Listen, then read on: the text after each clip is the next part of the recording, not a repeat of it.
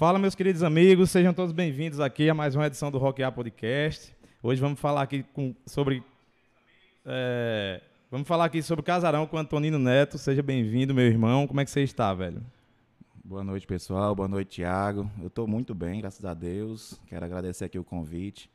Além do convite, a iniciativa de você estar promovendo aí semanalmente, fazendo planejamento de sustentabilidade da, da cena, para que as pessoas conheçam, possam falar, possam trazer aqui as necessidades e criar uma demanda cada vez mais, mais forte, né? Uma cultura realmente mais forte aqui na região. Parabéns, obrigado. Massa, meu querido. Agradeço demais. Você também foi um desbravador, né? A gente está aqui tentando desbravar também. Vamos falar bastante de Casarão, mas vou logo mandar um abraço para a galera aqui do chat, o Elton e o Ivânio. Pedir pro pessoal mandar o link aí, que com essa instabilidade de WhatsApp, Instagram hoje, foi, fica complicado divulgar. Então manda pra galera aí, Eltinho. E vamos conversar papiar daqui a pouco, logo depois de eu mandar um salve para os patrocinadores, né? Que sem os nossos patrocinadores a gente não conseguiria fazer nada nesse canal, principalmente entrar nessa nova fase de lives e tal, com nossa própria estrutura.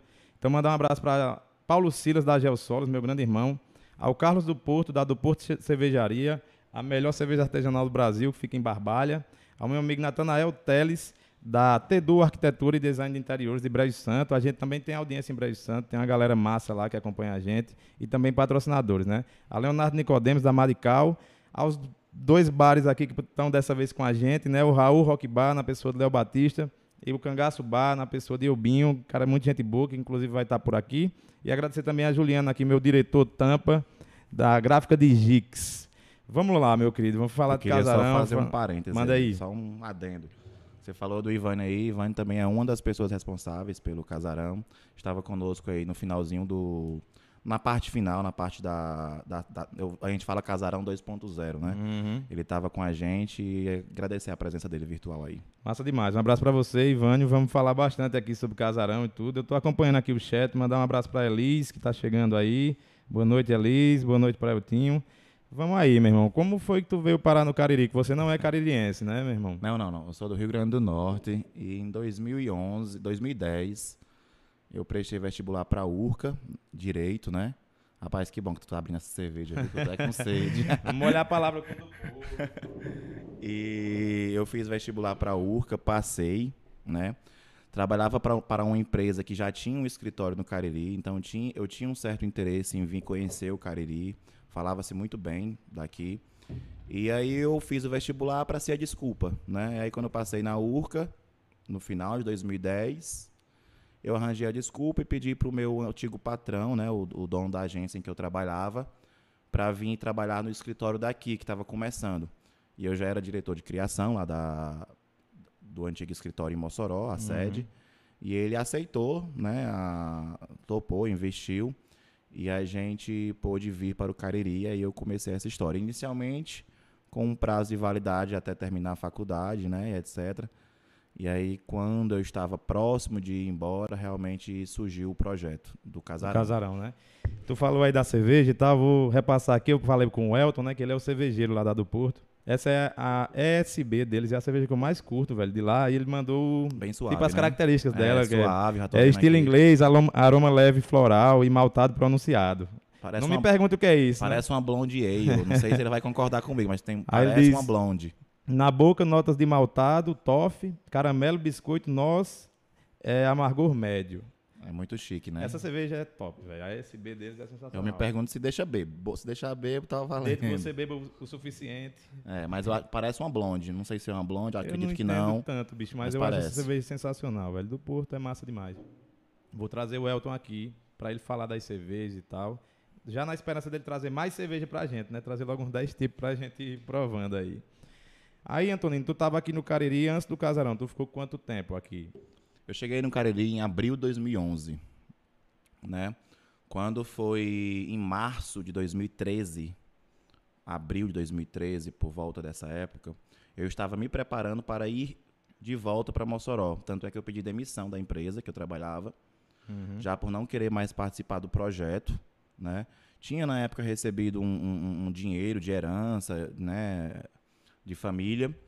E estava me preparando para ir para Mossoró e lá saber o que ia fazer, né? Sei. Voltar para perto da família.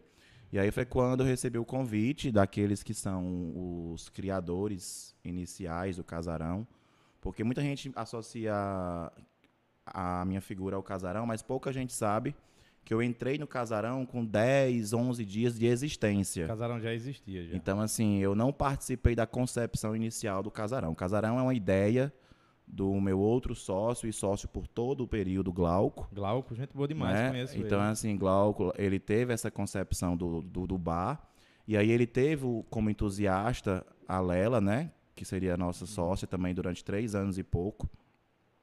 E aí a Lela trabalha... A... eu não sei porque a Siri falou, mas tudo bem. Tranquilo. E a Lela trabalhava comigo na agência que eu trabalhava, então ela era minha amiga de colega de trabalho. E aí, como ela sabia que eu estava de saída, né? Hum. E eu participei do projeto de forma indireta porque eu era meio que o publicitário, né? Eu era Sei. a agência que fazia as coisas de pré-campanha, digamos assim, de campanha de expectativa do casarão. Então eu criei o logotipo, criei a forma de comunicação, criei os outdoors iniciais, fiz um site. Então eu participei indiretamente da construção, né? Mas não fazia parte do time. E aí, como eles estavam rompendo com a sociedade, eles precisavam de um novo sócio. E aí foi quando surgiu o convite. Você tem ideia, eu já tinha viajado para Mossoró, justamente na data de abertura uhum. do casarão, eu estava viajando para Mossoró.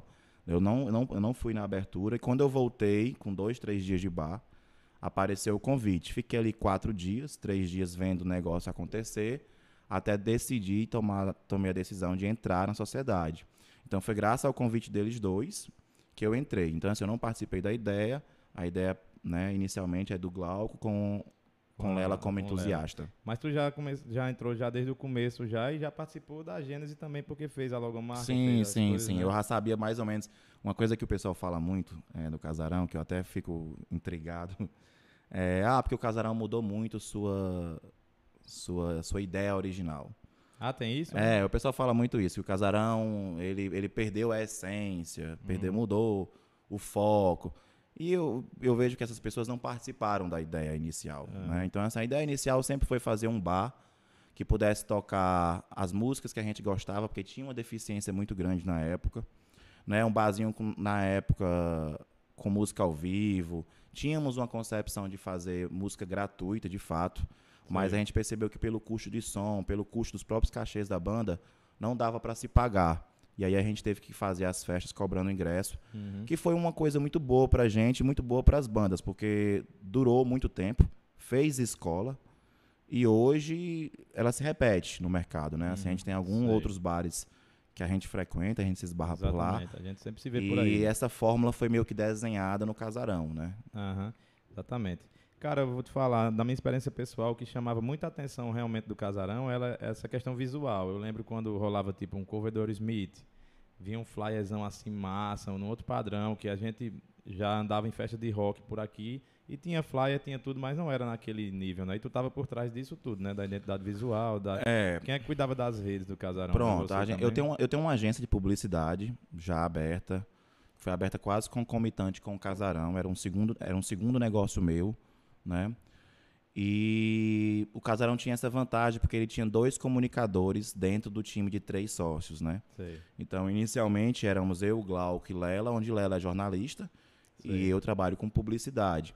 Então, assim, quando você me pergunta quem cuidava das redes sociais do Casarão, éramos nós dois. dois. Ela com a parte mais de, de comunicação direta com as, com as pessoas e eu com a parte de, de, de visual, como você falou aí, né? De, de, de produzir os flyers, de de visual, né? visual, movimentar. movimentar. E ela fazia a parte de se comunicar diretamente com as pessoas, responder, né, criava demanda também, fa fazia impulsionamentos, que na época era uma coisa rara, mas a gente também começou, fez um hum, pouquinho. Sei. E eu acho que a gente teve um pouco dessa sorte também, de entender o público muito bem do ponto de vista de, de segmento, de nicho, de mercado, e aplicar em uma época em que as redes sociais estavam começando, começando a ser Facebook, apoio grupo de Facebook, página é. de Facebook. Normalmente a gente, empresas tinham perfis, né? Eu lembro aqui, Tiago, que a gente teve uma, uma página de Facebook que chegou a ter 17 mil seguidores. Eu lembro dessa né? página. E Eu no Cariri lá. só tinha duas páginas maiores do que a nossa. Era é. o Cariri Garden Shopping e na época o Bodega, né? O Bodega. Então todos os outros estabelecimentos eram abaixo da Menores. gente, né? E eu acho que vocês supriram uma lacuna assim perfeita, né, cara? Era um bar que era de frente à universidade, que movimentava ali. Eu não andava no casarão nesse horário, né? Mas acredito que de terça a sexta devia ter um movimento de universitários ali no intervalo das aulas e tal. A galera que. Pra sua surpresa, não. Não tinha, né? Quando o bar foi montado, era uma das estratégias era, Era essa. era essa. Aham. Ficar próximo ali da Urca do Pimenta, né? Pegar aquele público ali, etc, de universitários, etc.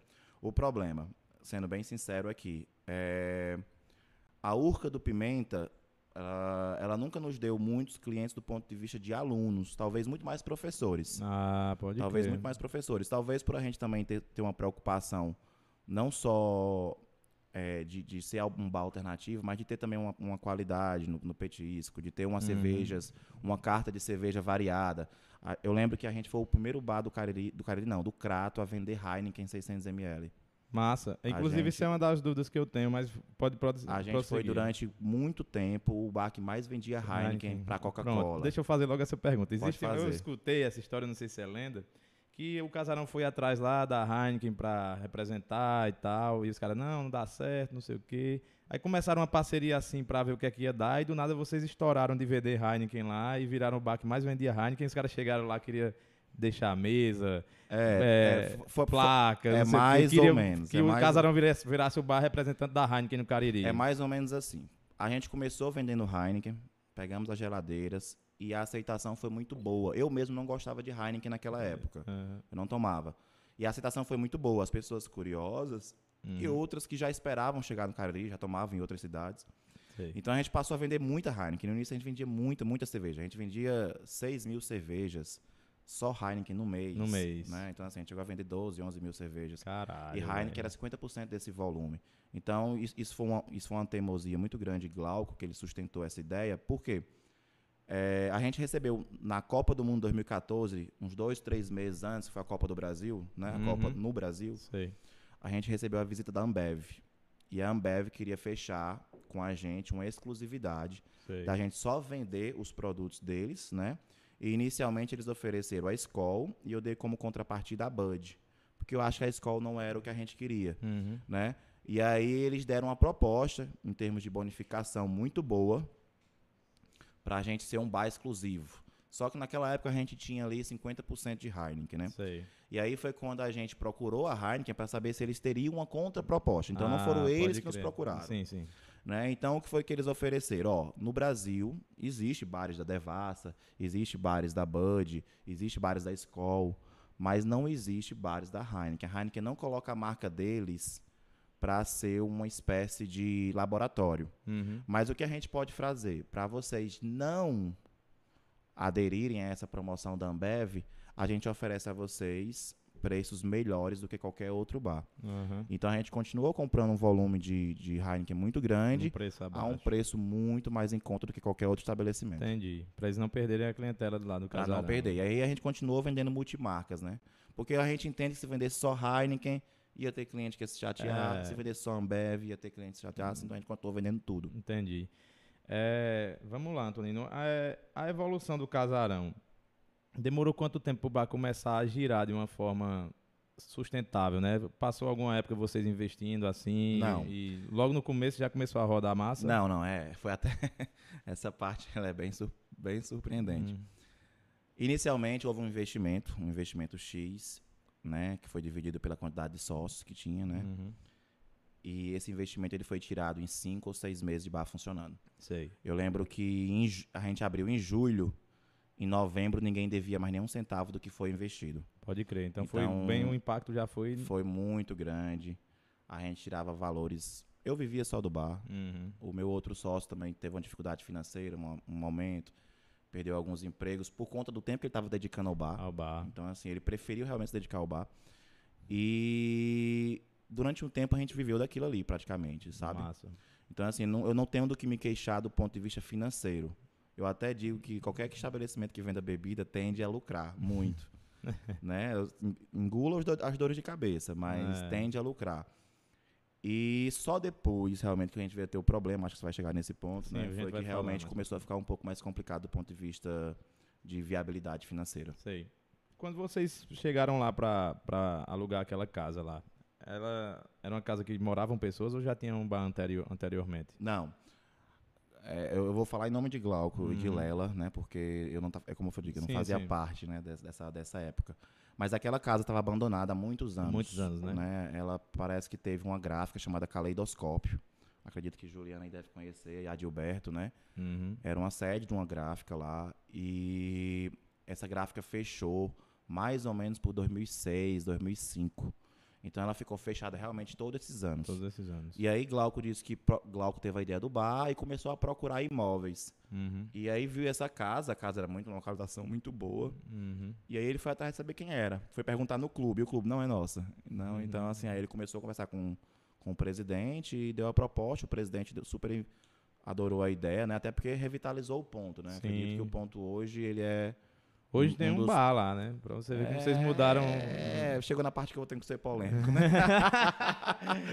Vai ter eu corte. Acho, é. Eu acho que culturalmente falando, o espaço regrediu.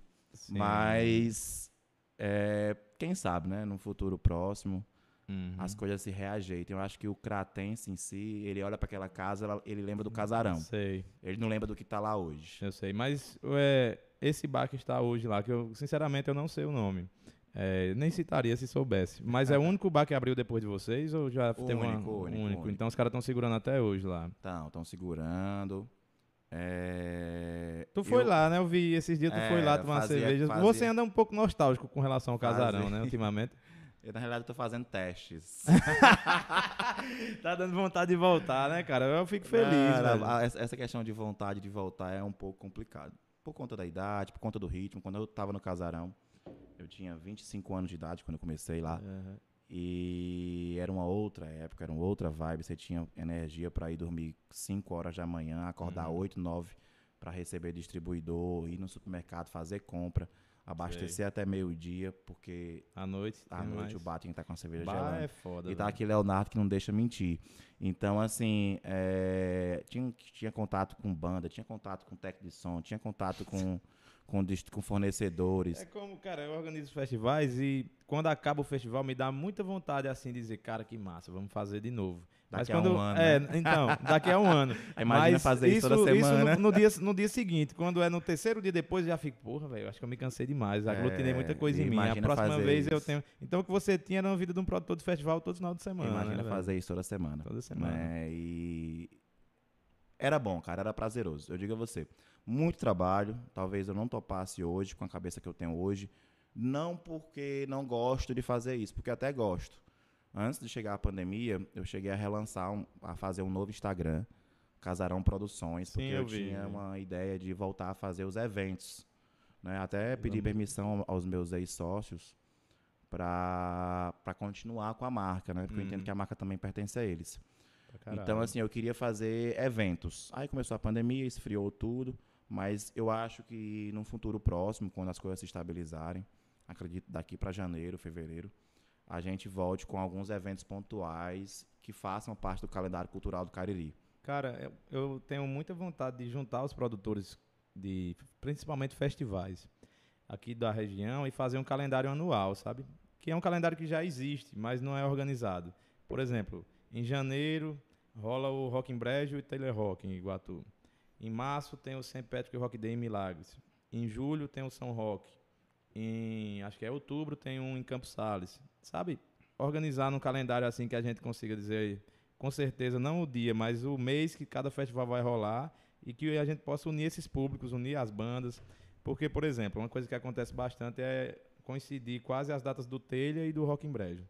É praticamente uma semana, outra noutra.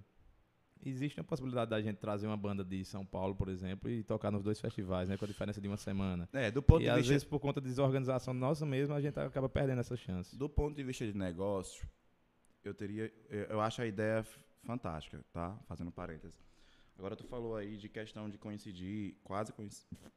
Desculpa. Não, tranquilo. É a Cerveja é assim mesmo. É. De quase coincidir as datas do Taylor e do São Roque. Inclusive, eu, eu conheci uma das produtoras do São Roque. Era muito minha cliente. A de Mária? Admari. Eu, chama- eu chamava de demais. Admaria, né? É, é, Mas a Admar era nossa cliente. Acredito, inclusive, que algumas festas que ela foi no Casarão, ela pegou de imediato o contato das Foi. bandas. Declives foi uma dessas. Declives, Declives foi uma né? dessas. E vou botar mais cerveja À aqui pra vontade, se vai. deixar o bebo mesmo, viu? Vai falando aí. Eu vou mandar, enquanto coloca a cerveja, mandar um abraço pra galera que tá aqui, Tá velho. Que satisfação ver aqui. Misael, da Madalena, né?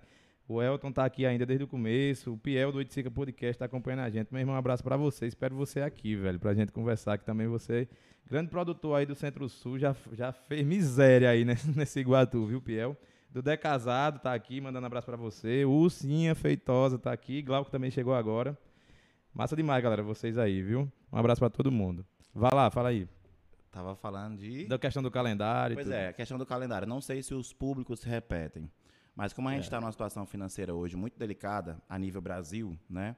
E o nosso público que gosta de rock and roll, não querendo desmerecer, é realmente um público muito mais consciente, né? E Uhum. ao mesmo tempo formado muito por gente que está ascendendo socialmente falando, às vezes não tem condições de estar toda hora, Sim, sim. né? Então, entendo. assim, eu não sei se exaure fazer um show de uma banda no mesmo final de semana e fazer no Ah, seguido. É, pode crer. Né? Então tem essa preocupação do ponto de vista financeiro. Do ponto de vista ideológico, de você unir forças com vários festivais, é muito bom. Ah, principalmente para uma questão de divulgação, entendeu? É Pra uma muito questão bom. de divulgação seria sensacional. A gente Porque a- um- acredito que dá para fazer uma coisa itinerante, né? Sai de um canto para outro. é, pô, Uma é como eu falei, uma agenda cultural do Cariri. Exatamente. né? Meio isso. Meio né? isso. A ideia gente é fez algumas dobradinhas com algumas bandas que vinham de Fortaleza, às vezes o Cosmopolita de Iguatu, Pronto. o Arena, né? Teve alguns bares Cosmopolita no Iguatu também fui lá, cara. Frequentei lá, era um bar muito massa. É, do- Marcelo, ele é muito amigo, amigo de infância do Glauco, meu sócio. É, o Glauco eu Acredito- via muito ele lá. Acredito, inclusive, que Glauco teve a ideia de abrir o casarão muito por conta do Cosmopolita. Já existiu o Cosmopolita antes? do Acredito que sim. Talvez Glauco possa confirmar. Eu acho que o aí. Thiago Lavô também fazia parte. Glauco, se tu tiver Fazia. aí, Tia- fala Thiago aí. é amigão dele. Andava Thiago, muito no bar. Gente boa demais, velho. Era Thiago e. Marcelo, eram os dois. É, eu não sei a certo o dia que eu conheci Glauco, mas Glauco é muito amigo do, do Jorge, né? Que é meu concunhado, é são familiares já, quase irmãos. E nessas andanças aí com o Jorge, deve ter topado com Glauco, Thiago Lavô e o resto da turma lá do Telha Rock. que São pessoas sensacionais e que se dedicam pra caralho e fazem uma, uma coisa que eu acho impossível. Eles têm um, o festival deles tem 15 organizadores E dá e certo os pros caras 15, né? conseguem fazer, velho. Disse, Meu irmão, como é que vocês conseguem É, fazer essa é, parada? me parece que a onda realmente alternativa do Iguatu é muito boa. Tanto é que eles fizeram festivais que a Madalena ganhou, fizeram É. várias, vários eventos que, que É fizeram o Moto, que- Motofest, né? que Não, fizeram sucesso, É. assim, realmente. Eles... E aí, como eu falei, teve casadinha da Killer Queen. Iguatu casa- é, Casarão, Uhum. teve a do Mamonas, Iguatu Casarão, tinha é, a, do, a do YouTube Cover também, Iguatu Casarão, Massa. e a do Caco de Vidro. Inclusive, o Caco de Vidro tocou no Motofest no dia lá e tocou no Casarão no sábado. Então sempre tem, sempre teve. Quando as bandas fechavam no Iguatu, elas já nos procuravam para fechar a ver. sexta ou sábado. Eu E vice-versa, quando fechavam a gente aqui, eu pedia a Glauco o telefone dos produtores de lá para a banda também ajudar, porque o cachê barateava para os dois. E- Pelo e menos o traslado. O translado e tal, É, que faz diferença, cara. Você pensa que o translado não faz, mas diferença demais. Às Mas vezes, é bacana a ideia, como eu falei, eu tenho essa proposta de futuramente voltar a fazer alguns eventos, entre eles eventos que nos orgulham muito, não só por conta da originalidade, Sim, por é, termos sido vanguarda, mas do próprio ponto de vista eh, social, mesmo cultural, a gente acha que o casarão, independente do financeiro, ele cumpriu uma função social e cultural muito forte. Né? Demais, demais. Inclusive para o público. Isso. Entendeu? E aí a gente tem o Equalize, Isso, né? vamos que falar sobre foi- o Equalize. Equalize foi- é meu xodó, velho. É, Você tá eu aqui pensei. basicamente por conta do Equalize. A Eu amo esse festival, A cara. gente teve o Covercore. E Uhum. assim, o Covercore eu posso dizer, inicialmente quando eu abri o Covercore, eu queria que fosse o maior evento de banda cover do interior do Ceará. Sei. E a gente foi naquele ano o maior festival cover do Ceará. Nem Massa. o Coverama de Fortaleza teve a Superou. quantidade de bandas que a gente teve. Então, assim, então foi muito bom. Aí eu tenho outros projetos, como o Casarão Rock Festival, que eu nunca pude implantar, porque eu Hum. penso em ser algo realmente com bandas de nomes nacionais também, Entendi. né? E eu tenho também um projeto chamado A Mais Bela Voz do Cariri. Ah, velho, isso aí casa muito com algumas coisas que eu tenho Todos, pensado. todos são projetos com públicos e nichos diferentes, Hum. mas de alguma forma a gente vai tentar colocar pra frente. O Glauco tá dizendo aqui com certeza o Cosmopolita foi o gatilho pra ele fazer o casarão. É, eu Mandar um tinha. abraço pra Caracas aqui, que guitarrista, praticamente toda semana ele tava lá no Caracas casarão. ganhou uns 20 quilos no casarão. Gente contribuiu muito. o, o- o Caracas ele tava em todas as bandas Juliano lá, não via, velho. não, viu? Tu só emagreceu quando o casarão fechou. Jujuba tá ali só de boas, ouvindo e rindo. É. Ah, amanhã vai ter microfone aí, viu? Não vou deixar, não. Ia colocar hoje, ele não. Tem que ter tá, o tá comentarista, atrasado, né? Tem que ter o é, pô, comentarista. tem que colocar o cara pra. É porque ele quer que fique um ventilador no colo dele, pô. Aí não tem como ter um microfone ali, né? Que senão vai Pessoal que trabalha com tá ar-condicionado. Falei aqui mais É. cedo aqui, a Rockear tá aceitando patrocínio. Não, a gente tá desenrolando essa parada É. Vamos colocar um ar-condicionado portátil aqui. É. Ou então vamos todo mundo desintegrar mesmo aqui. Num dia que tiver uma gravação aqui, 3 horas da tarde. Agora eu queria fazer um comentário. Essa cerveja é tão boa que até quente ela é boa. É. Eu queria, eu queria aproveitar o espaço pra fazer um merchan. Eu Diga sei que lá. os caras são todos amigos. Sim, sim, eu vou te falar. Não, mas assim, Glauco tá aí online, tá vendo? Curato, né? E assim, é muito bom perceber que no Cariri hoje existe um movimento muito forte de também de elaboração de cervejas tipicamente da região. Então a gente tem em Barbalha do Porto e a gente tem no Crato agora, a, não agora, já faz uns 3 Tem ou um 4 tempo anos, já. a Curato, que é de Glauco, o irmão dele, Cássio, Pedro Henrique, Cássio, gente boa demais também, velho. e acredito que o nome do irmão do Pedro Henrique é Rafael, não sei, tô, a, a memória falha. Oi? Paulo, Paulo, Paulo e Pedro Henrique. Então, assim, eles estão agora entrando no mercado, os supermercados, estão registrando a cerveja, sabe? Estão com um produto de muita qualidade, desejo muita sorte a eles, a cerveja deles é muito boa. Se um dia aí o Eltin não quiser ser exclusivo de vocês, tenho certeza que ele vai ajudar vocês também nesse sentido. Pode crer, pode crer. Eu gosto demais. Eu lembro que o Casarão também rolava essas cervejas artesanais lá. A Coven, né? Que era a cerveja antiga de Welton, vendia lá. Sim, sim. Esse movimento todo é de Glauco, mais uma vez, tá? Uhum. Então, assim, sendo justo, né? Sim, caralho. É, todo esse movimento aí do, das cervejas artesanais começou também com Glauco, lá no Casarão. Massa demais. Fizemos, levamos barril de chopp, tanto da Curato, APA, Coach, Vaz, até mesmo um festival de, na época, acho que era Semana Santa, ele preparou exclusivamente pro Casarão chopp de vinho com a Curato. Não, então era um chopp de vinho feito com a Curato, era muito bom, vendeu feito água, acabou rapidamente, a gente passou vergonha, porque a gente anunciou, Que a gente comprou 60 litros e não deu pra chegar na metade da noite. rolava muito isso, né, cara? Vocês faziam uma festa, se preparavam pra uma coisa e chegava assim, muito, acima, Muito. Tava né, falando com velho? o Gabriel Machado, vai estar aqui amanhã, Gabriel Machado. Gabriel vem amanhã. Pronto, tava falando com o Gabriel Machado, que era muito impre... Eu visitei o restaurante dele, fazer outro mechan aqui, Dona Carmo, visitem. Ah, não sabia não, ele tá com É, restaurante. Tá com um restaurante com a esposa dele, a Janaína, e a sogra, Massa. né, que é a Dona Carmo. Ele faz uns drinks, né, também. É, ele é o barman lá, mas ele é muito mais do que isso, viu? Ele realmente tá... Ah, não. Começo do caralho. bar, o caba pega multifunções. Eu visitei Ah. lá no sábado, né? Pude ficar o dia inteiro lá. E é um, um paraíso no meio do, do, do, do Crajubá. Você não sabe se é Arajara, se é Barbalha, se é Crato, se é Juazeiro. Fica, ali, Ah, fica ali no meio, no meio das três cidades. Baixio do Moquenho o nome. sei. E eu tava falando pra Gabriel que essa questão de da clientela é muito imprevisível. Você pensava num dia que não ia ter ninguém, aí lotava. Aí você tinha que sair no meio da noite pra comprar mais suprimento, mais cerveja, né, que Mais é o principal. é. Aí às vezes você pensava que ia dar muita gente, não dava Não ninguém. dava nada. Então ficava lá o estoque parado. E quando chovia? Não, aí a chuva, eu dizia muito, ó, pra chover no Cariri, basta eu anunciar uma festa de uma banda com cachê acima de 1.500 reais. Era certeza chover, meu amigo, era certeza. Esse calor que eu tô passando aqui agora, que a gente tá passando aqui no Cariri, se eu tivesse um casarão aberto, bastava chamar uma banda de fora, Fora né, ou uma banda com 1.500 reais a mais de custo, ou Geraldo Chuva, a gente chamava Geraldo Júnior de Geraldo Chuva. Geraldo Chu- Toda, Cara, toda todo a ano. festa de Geraldo Júnior chovia, toda a festa, era A impressionante. gente lá no, no Rock in Brejo sofre muito com isso, cara. Tu acredita que quando a gente fez o Rock in Brejo no Juazeiro, que foi o Rock in Brejo Cariri, a galera tava vindo do Brejo pra cá e deu um toró lá no É, Brejo, que caiu uma árvore no meio da pista, interditou a BR e os Eu caras não, sei- conseguiram eu não vir, sei, Eu não sei o que esses caras como o Wesley Safadão, não sei o que, Jonas Esticado aí, que faz sucesso aí, né? Por que, que não chove nas festas deles? Mas nas festas pequenas vai chover, é impressionante. Ou a gente tem um serviço de meteorologia muito ruim, ou os caras são realmente abortados, nasceram com curso. É. Eita, não pode falar não, virado pra lua. Pode, pô. Pode falar, pode falar à vontade. Cara, vamos falar de Equalize aí, nas próximas duas horas, falar só de Equalize.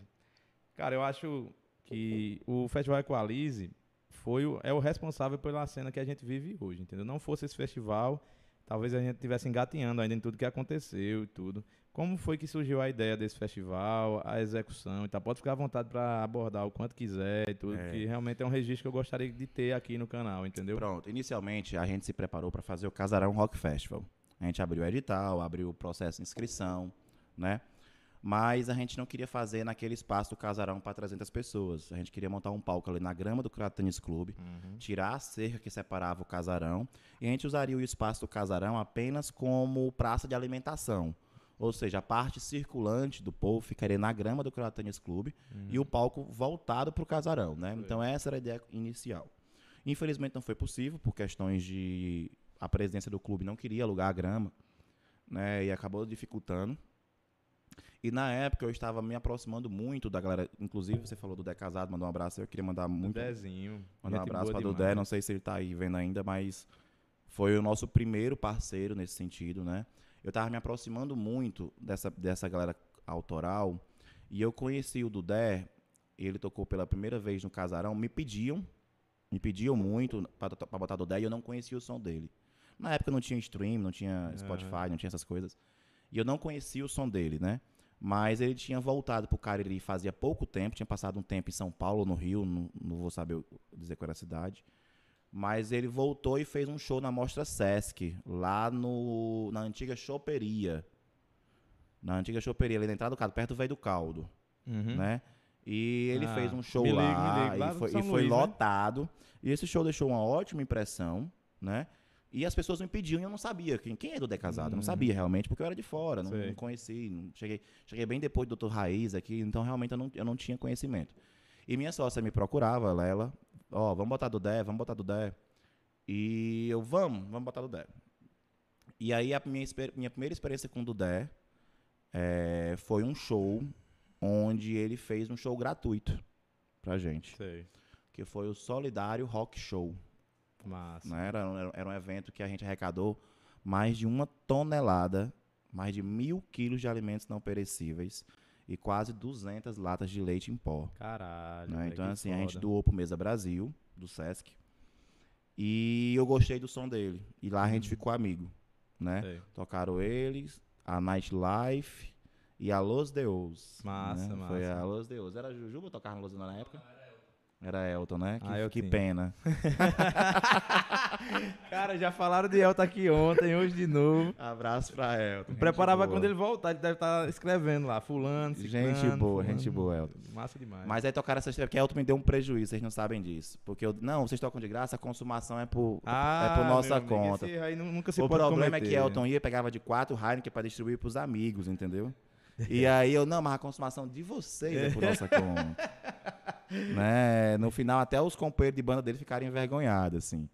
Mas, Vai lá. mas deu certo. Foi um evento muito bom. E a partir de então, o Dudé virou nosso, nosso parceiro. Sei. E aí eu comecei a falar sobre música autoral. E eu percebi que os shows dele rolou.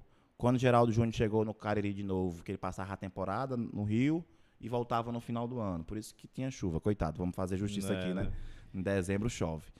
E aí eu comecei a perceber que o pessoal gostava bastante de música autoral. Não eram só músicas covers, entendeu? Uhum. E eu comecei, vamos trabalhar esse lado.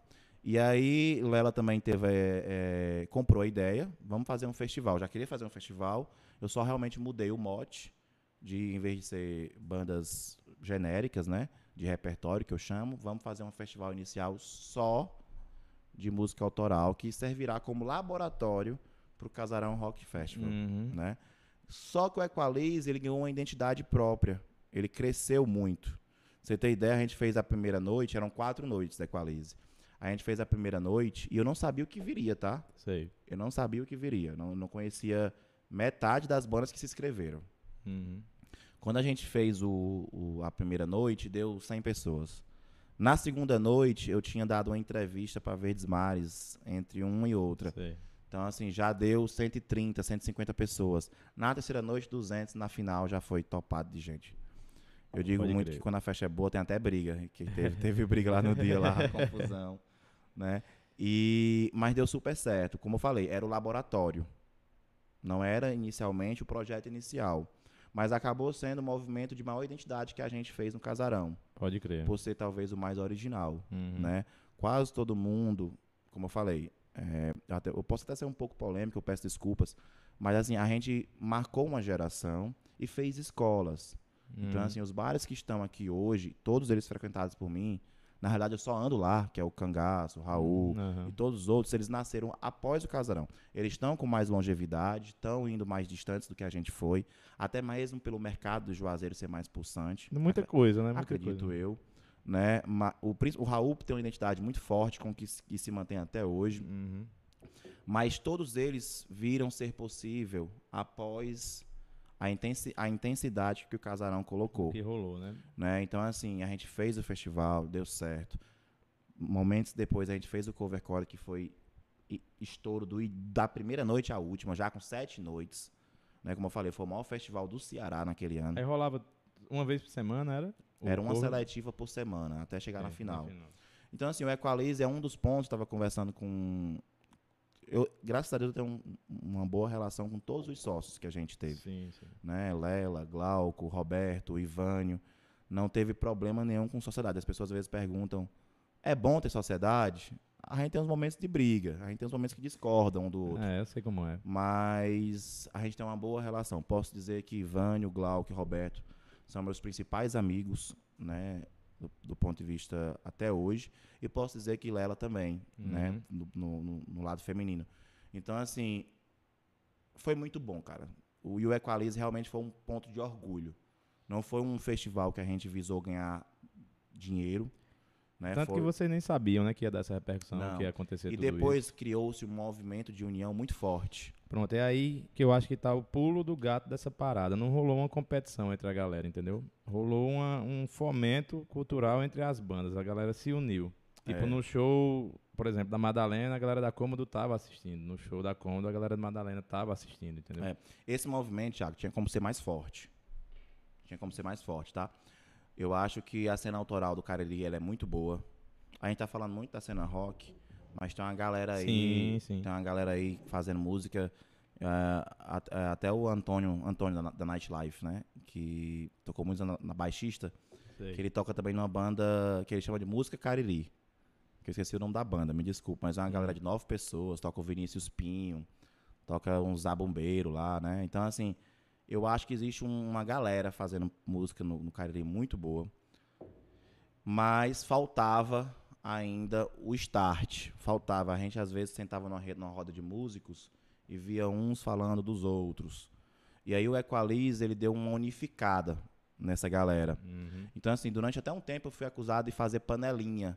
Só tocava no Cariri as bandas que eram as minhas amigas. No Cariri não, no Casarão. Ah, teve isso. É, porque eu tentei realmente, durante muito tempo, promover isso, né? A gente fez, inclusive, depois do Equalize, a gente fez o Viva, que era um, um- era uma data que eu ia dar para as músicas autorais do Cariri todo, todo mês, mas acabou não rolando, porque eu acho, como eu falo, eu acho que esse movimento ele ainda poderia ser mais forte. Infelizmente, muita gente faz da música algo auxiliar, porque precisam sustentar a sua casa, precisam pra ter sua caralho. grana e acabam não se dedicando tanto tanto à música no ponto de vista de negócio, É. né, de promoção, de hype, fazer Quando eu entrevistei o Fábio Carneirinho, ele falou disso aí a entrevista quase toda. São quatro pilares. É porque eu não sei decorado. É música, business, é, produção e contatos. pronto. Você pode ter o melhor disco do ano. Se você não tiver contato pra Você não vai tocar em fazer, canto não vai nenhum. tocar em canto nenhum. Então, assim, acontecia muito isso. Eu até cobrava muito das bandas. Por exemplo, tinha banda que ia tocar no casarão. E eu, teve um tempo que eu tava tão pé da vida que eu falava no WhatsApp, eu esculhambava. Juliano fazia parte dos grupos, ele via. Né? Então, assim, você falou que durante um tempo os buscos de uma banda iam assistir os shows da outra. Esse tempo durou muito pouco. Falando com sinceridade Uhum. né? Falando com muita sinceridade. Então, assim, eu acho que as bandas, a maioria delas não tem repertório para duas horas autoral. Eles podiam tocar uma hora autoral e tocar a música das outras bandas para promover, para vender, que é o que o sertanejo e o forró fazem hoje. Sim, sim. Eles tocam músicas um dos outros para ver que na voz de alguém vai estourar. Entendeu assim? Então tinha às vezes que eu contratava uma banda que o cara não divulgava o flyer do próprio show no próprio Facebook. Eu sei como é. Sei Então, como assim, isso era um pouco complicado, frustrante, né? E aí a gente não conseguiu manter essa intensidade no ponto de vista autoral. Tinha que sempre chamar um autoral, às vezes, para abrir um show de uma banda cover, é. né? E aí a gente acabou caindo um pouquinho, né? O público foi caindo e a gente teve que abrir o espaço para festas com RGs que não eram da proposta inicial, mas que também, acredito eu, fazia com que a gente cumprisse uma função social. Eu estou falando das festas LGBTs. Sim. Inicialmente não existia no casarão, mas a gente abriu né, e fez. Eu acredito que aqui tem até uma pessoa que também teve que fazer a mesma coisa que a Juliana no, no Estação da Sé. Sim. Porque quando a gente supriu a carência do rock and roll, ainda existia uma carência né, de festas eletrônicas. Mas massa, cara, que aconteceu, é então representatividade, a gente, então é a gente abriu um pouquinho, não era o nosso, no, nosso propósito inicial abrir para tantas festas, mas do ponto de vista financeiro, para o negócio se manter, a gente teve que abrir. Mas eu já vejo por um lado positivo, cara. Eu acho legal quando rola essa diversidade, entendeu? Esse tipo de festa Não, também, é como eu falei, a gente cumpriu uma função, uma função social. Né? Exatamente. Né? E eu percebia isso também pelo público. Quando a gente andava lá, muita gente pedia, tipo, ó, oh, vamos fazer um DJ tal dia, não sei o que, você viu os comentários e tal. E é massa que tenha mesmo. Você falou velho. DJ, eu queria falar um, dar um parênteses também para alguém que sempre foi amigo da gente, parceiro principalmente da Lela, que Lela compra muito a causa dele. A gente até doava também quando a gente podia, que, seu conterrâneo Glauber. Né, ah, que, é um, sensacional. Tem entrevista boa, dele aqui no canal também gente já. fina demais, tocou no Casarão várias vezes como DJ e foi várias vezes no Casarão como cliente tanto para o rock quanto para ah, músicas é eletrônicas. É sensacional. E é um cara que é um agitador cultural, uma referência lá em Brasil Santo. Ele toda realmente... sorte para ele no Vida de Cachorro, né? É, Vida de Cachorro é o projeto de Glauber Oliveira, né? Tem as redes aí dele são gigantes. Eu acho que quem está assistindo aí com certeza deve conhecê-lo. E a gente fez já o Rock em Brejo duas vezes, doando o, todo o lucro pro Vida de Cachorro. O Rock em Brejo já doou mais de 8 mil reais Ótimo. pro Vida de Cachorro. Inclusive o, o Rock em Brejo Cariri, que foi aqui, foi tudo doado para ele. Através de muita parceria com banda, né? Tava banda lá, que, tava lá. Banda que vem de Fortaleza tocar de graça para ajudar Glauber. E ainda choveu naquele dia, né? Um choveu, dia que era, é, Um dia que era para doar, como, é, é, é de lascar. Mas assim, nesse dia choveu num horário já que... Juliano quer falar alguma coisa.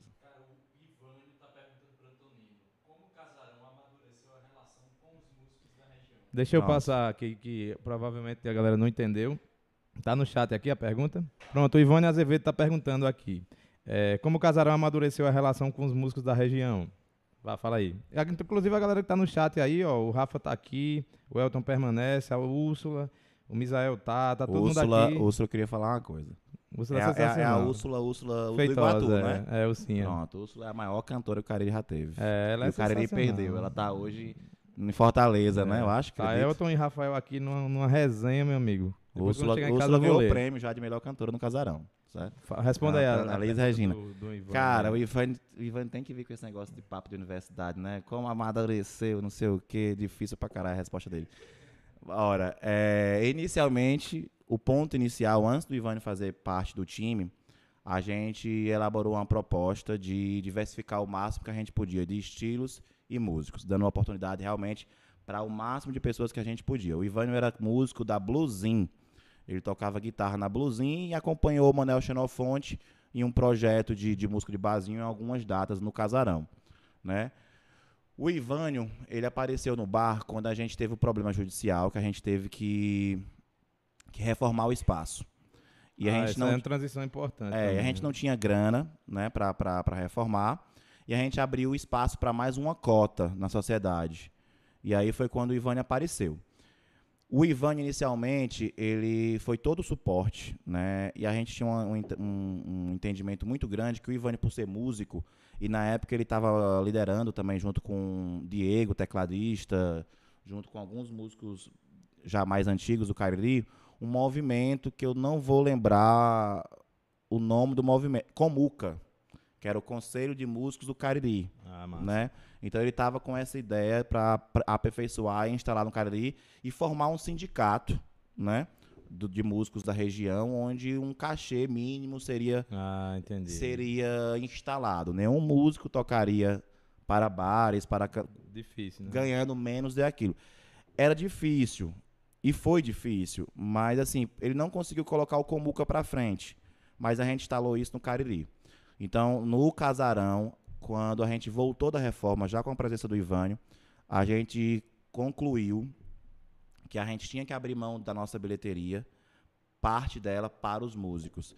E aí então a gente instalou a política de que todo músico ganharia por baixo no mínimo, um valor X, que era 120 reais.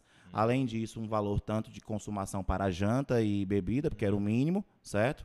E ma- mais set- 30 a 40% da bilheteria do que excedesse os custos da noite. Entendi. Então, vamos supor que o aluguel do som fosse 500 reais com iluminação. Vamos supor que tinha uma banda de, de cinco músicos, que daria 600 reais. O alvará, cento e poucos reais. Eu teria um custo de 1.200 reais. Se a bilheteria excedesse 1.200 reais, o que fosse excedido, é, 30% iria para a banda. banda. Então, a gente instalou políticas de cachês mínimos. Uhum. Então, coisa que não tinha, garantia. Já vi músicos, inclusive, tocar numa noite e não receber porque a festa não deu, não deu grana. Sei como é. Então a gente buscou realmente com respeito trabalhar eh, essa proximidade com os músicos. E o Ivânio, além disso, ele ele, eh, ele, ele era da da Secult, da não, Secult não. Procult, pro- era, ele era pró-reitor de cultura da Universidade Federal do Cariri. Ah, massa E além demais. disso, ele fazia alguns eventos e trazia algumas pessoas de renome musical para a UFCA, para dar curso, às vezes para o BNB. E a gente também fazia essa ponte para também levar algumas pessoas para o Cariri. E aí ele fez também um evento especialmente só para músicos, só podia entrar músicos e acompanhantes. Eu não lembro o nome do evento, mas ele fez isso também. E essas, essas, esses eventos todos, essa política de, de, de cachê mínimo, fizeram com que os músicos tivessem uma, uma simpatia por a gente. Uhum. Eu acredito, acredito não, eu tenho absoluta certeza que não vai ter nenhum músico no Cariri que vai dizer que o casarão não pagou ele. Sei. Eu acredito que não vai ter nenhum músico no casarão que, vai, que tocou no casarão que vai dizer que foi maltratado Uhum. ou que não foi cumprido o acordo que foi feito com ele. Pode crer. Porque isso era uma coisa muito séria pra gente. Então é primordial, né, falar isso, que o- a, a música, né, principalmente autoral e também os músicos em si, é, era, da um noite. foco, era o foco principal do, do bar também. Era né? música autoral, e eu vou dizer a você, músicos da noite, porque tem uma galera, uma galera muito grande no Cariri que ganha vida com música, Tem. tocando em barzinho. Excelentes músicos. Excelentes. Então, assim, e a gente procurou dar oportunidade a todas. Logicamente, a gente tinha um termômetro. Vamos tocar aqui com essa galera. Essa galera deu certo, vamos tocar de novo. Essa galera não deu certo, ficava muito difícil trazer novamente. Uhum. E quando eu falo dar certo, é o público comprar. Sei. Então, assim, tinha um pessoal que tocou uma vez no Cariri que eles se preocup... eles demoraram tanto pra tocar. Eu falo Cariri, mas é casarão, desculpa. Certo, certo. É a cerveja fazendo efeito. é a cerveja. E eles demoraram tanto tocar no casarão que quando eles foram finalmente tocar, eles pegaram 50 ingressos para vender para os amigos deles. Porque eles queriam que a casa lotasse. Eles queriam Sei. vir tocar novamente, entendeu? Olha, tem outro barril aí, né? Tem, aqui é mais um litro de Viena Lager. Essa aqui vai estar um pouco mais quente que essa que, que a gente tá tudo bem. bebendo, mas... É, porque a, a gente ainda cogitou nem rolar essa live hoje por conta dessa instabilidade de internet e tal. Aí não tava preparado, né? É. Mas vai rolar. Meu irmão, abre aqui essa. Abre, tenta abrir aí, Antônio, que eu não consigo abrir essa cerveja, não. Tem que abrir com a chave inglesa, pô. Isso aí. Passar vergonha ao vivo. Quer dizer, eu já passei a minha já. é, então vamos lá, Antônio. Eu acho que uma parada Pergunta massa. pro Ivan se está respondida a pergunta. Ivânio, deu ok aí pro seu amigo. O Ivan pode ser que o Ivan queira algo É. mais. Vamos falar dessa questão da reforma, cara, que como foi que rolou, essa questão que vocês tiveram que fechar para organizar. Também deve ter rolado uma decisão de mudar de local ou permanecer lá. Como foi os bastidores dessa decisão, dessa grande reforma que vocês fizeram, que foi caro e foi muito impactante assim para a cena tudo que rolou. Eu lembro que teve um crowdfunding e tal. Teve. A gente recebeu, né, as determinações, as multas e etc. E a gente realmente pensou em fechar. Quando a gente abriu o casarão, tinha-se uma mística no Crato de que os bares do Crato não duravam três anos. E aí sempre diziam isso, né? O casarão não vai durar três anos, e etc. E quando a gente completou três anos de idade, de, de, de vida empresarial, a gente fez uma festa, né, de três anos. E o nome da festa era Três Anos Não São Três Meses, Sei. né? E a gente fez duas festas. A gente fez uma somente para o... Eu tô é tenso aqui, sem saber o que vocês estão falando. Não, é porque tá procurando a câmera, né? A Nikon, né? Tava com ele. Ele, ele tinha, ele tinha pego a Nikon. É que E a gente tinha essa ele. ideia de, de que após os três anos, os três anos era coisa que a gente tinha que ficar, entendeu? Aham. E quando a gente terminou o covercore, a gente já tinha realmente a decisão de que a gente tinha que parar por conta da, do som. Uhum. O juiz autorizou, inclusive, a gente ter som até o final do covercore. Ah, entendi. Foi Porque tipo o um festival, marco Porque mesmo. o festival já estava marcado e ele não quis causar prejuízo, então ele não, vocês podem funcionar com o som até o dia do até o Ah, até a final. E quando terminou o covercore, a gente não, então vamos completar só um mês para a gente fechar os três anos. Uhum, Então era realmente certo que a gente ia fecharia, fecharia o local. uhum. E na festa de três anos eu anunciei no microfone que aquela ali seria a nossa última festa, né, de fato.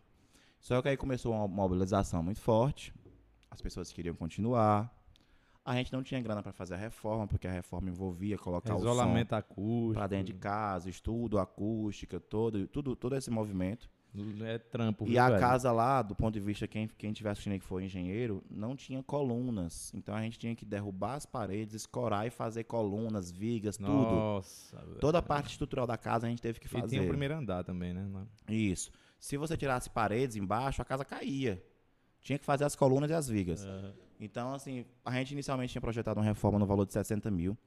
Essa reforma chegou a 115 mil reais. Então, assim, foi uma, uma reforma muito onerosa. Uhum.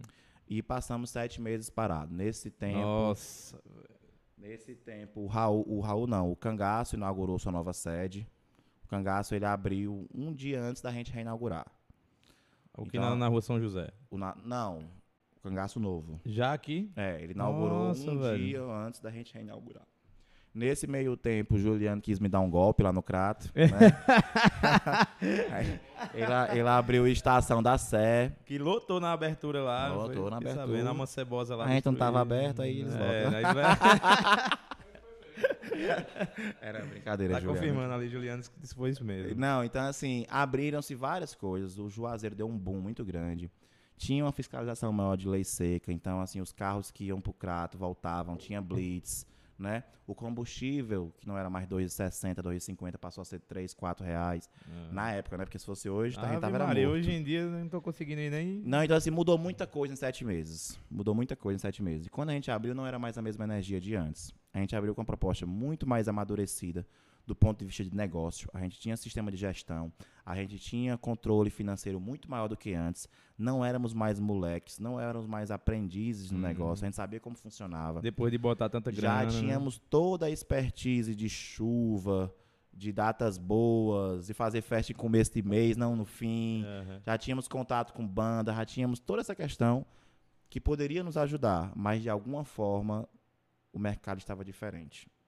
Então, assim, a gente aumentou o nosso custo por causa dos ar-condicionados, a gente aumentou o nosso custo por conta do empréstimo da reforma.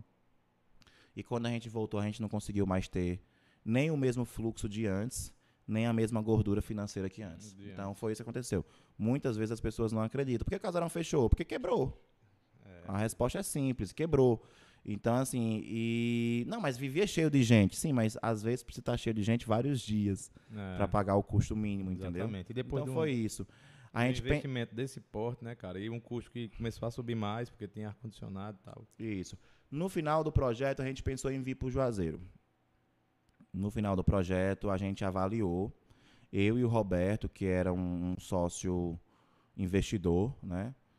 Ele, a gente começou a procurar espaços no Juazeiro que pudesse nos contemplar. Infelizmente, não conseguimos achar nada parecido. Não conseguimos achar uma casa com arquitetura boa. Não conseguimos achar uma casa que permitisse uma reforma pequena. Não conseguimos achar um espaço com um aluguel em conta. Então foram vários obstáculos e ao mesmo tempo estávamos todos saturados, É, né, bicho? É, é Estávamos muito todos frustrante, né, cara? Você fazer todo esse trampo e depois ver que não tá rolando. endividados. E eu acho, Tiago, que foi uma decisão madura e certa fechar o IBA, porque eu acredito eu que você tem que ter tesão pelo negócio, né? Aham. O casarão, para mim, acredito que para a maioria do- dos meus sócios foi muito orgulho, foi muito bom, foi muita diversão. Mas quando chega num numa parte que não está dando mais tesão em trabalhar, eu acho que o ideal é fechar, né? Porque você permanece na memória das pessoas e ao mesmo tempo, quem foi no casarão nos últimos dias já percebia uma aura, uma áurea de, de, de baixa, É, né? melancolia. Né? Você já percebia que não era mais a mesma coisa. E aí eu também acho que o casarão não é só uma marca do ponto de vista do negócio. O casarão é aquele espaço. Sim. As pessoas passam lá e lembram do casarão, lembram dos panos pretos, É. né? Lembram Cara, do... tu falou agora, eu lembrei de uma geladeira solidária que tinha. Mas lá. não era nossa. Não era de vocês, Não, né? não. Mas foi. A gente ajudava, dava uns refrigerantes, Ah. etc. Mas era um fotógrafo, que eu esqueci o nome dele. Eu não sei se era Breno o nome dele, não sei. Ele, ele locava a casa da frente, o apartamento da frente. E ele fez aquele projeto lá. Depois de ser solidária de comida e bebida, passou a ser de, de livros. Ah, né? pode É, crer. Teve, Teve, teve isso uma época que ele desligou a energia e deixou para colocar em livros. Mas não era nossa a ideia. A gente Entendi. ajudava, mas não, não foi nosso. Massa, pois segue no teu raciocínio dessa questão da pra fechar e tal. Não, então assim, a gente não tinha.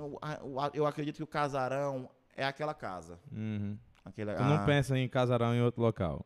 Hoje não. Pô, Hoje, essa né? entrevista é pra saber quando é que voltar essa porra. Eu acredito que. Não, eu acredito que muita gente pergunta isso. Se volta, se não volta, se volta, se não volta. Eu acredito que a gente cumpriu nossa missão. Pode crer. Verdadeiramente. Cumpriram mesmo. A verdade é que cumpriram mesmo e é isso. Saber que o ciclo se encerrou e tal, que É. é, Temos todos muitas saudades. Conversamos muito. Você falou que meu Instagram tava meio nostálgico, né? é, eu percebi isso um pouco, né? Não sei se eu tô, tô correto nesse E- sentido. Não, às vezes é só mesmo pra lembrar. É muito bom pra gente lembrar disso, sabe? Quase toda vez que a gente se reúne, a gente conversa sobre. Né? A gente fez o que a gente pôde. A gente fez, acredito eu, um, um trabalho que tirou muita banda de garagem. Os caras tocavam, tem uma banda, e nunca tocava em canto nenhum, a não ser pra família. E, tipo, tiveram oportunidade. Ah. Músicos muito bons hoje se apresentaram a primeira vez lá. Então, assim, eu vi, a- a- a- eu pude assistir aqui uma conversa de você com o Léo, lá no Raul, Ah, pode crer.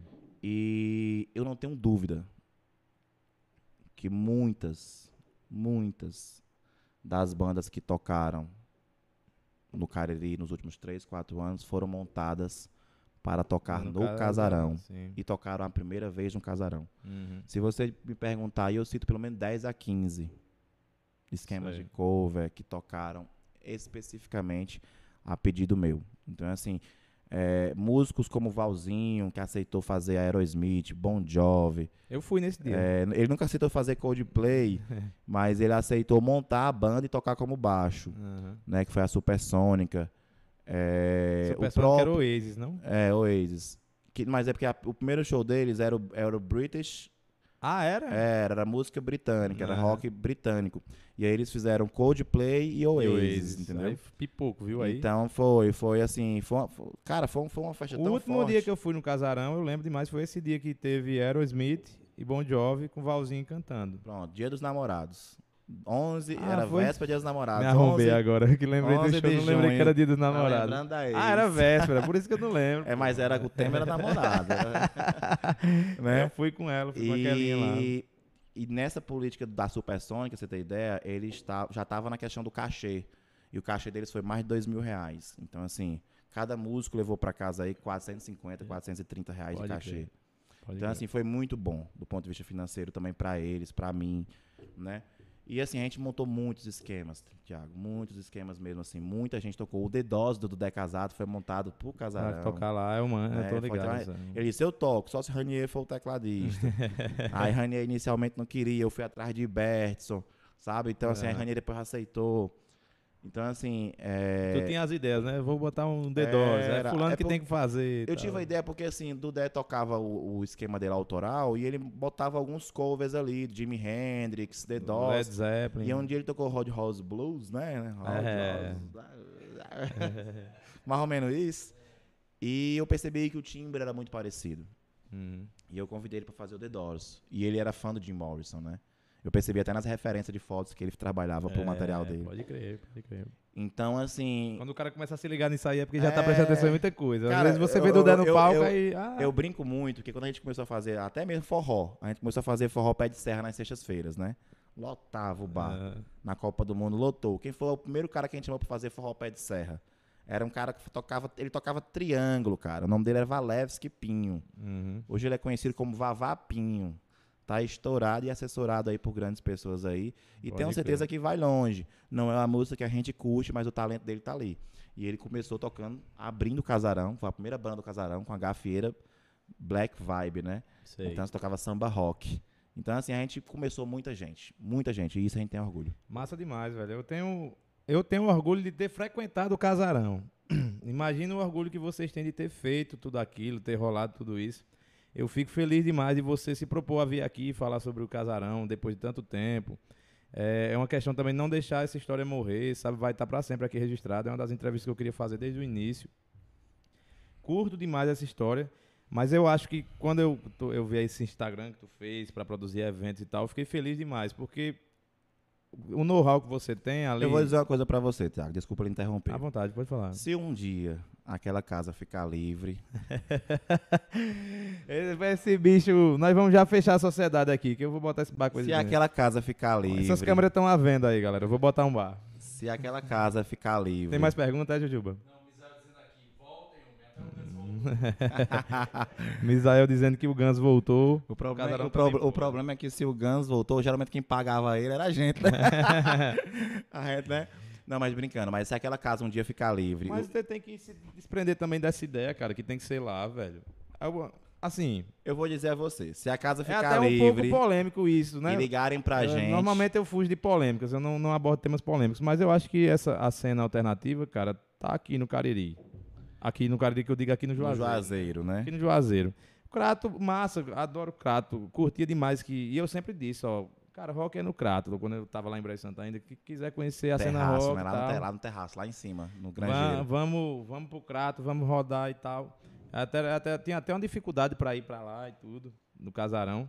Mas eu ia, tudo, eu adorava o Crato. Mas a, eu acho. Uma Pilsen, né? É, essa daqui, eu vou já falar da cerveja aqui. Viena. O... É uma Lager. É uma Lager essa. Agora. É, eu perdi meu raciocínio aqui, eu tava falando o quê? Que adorava o Crato, não sei o que e tal.